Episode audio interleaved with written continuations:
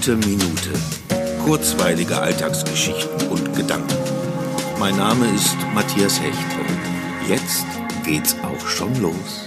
Ich sitze im Moment relativ häufig an meinem Fenster und schaue, ob sich da draußen irgendwas bewegt. Viel passiert nicht. Doch auf manche Dinge kann man sich auch jetzt noch verlassen. Zum Beispiel auf die Jungs aus der Sportler-WG, die über mir wohnen. Sie sind allesamt Läufer und trainieren, ich glaube, dreimal am Tag. Und sie beginnen ihr Lauftraining immer mit Dehnübung direkt vor meinem Fenster. Na, normalerweise schaue ich da nicht hin. Ja, jetzt auch nicht, aber ich sitze da eben und gucke raus. Also.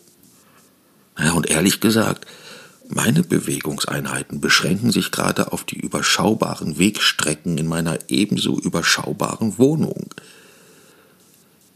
Ich sollte mal spazieren gehen.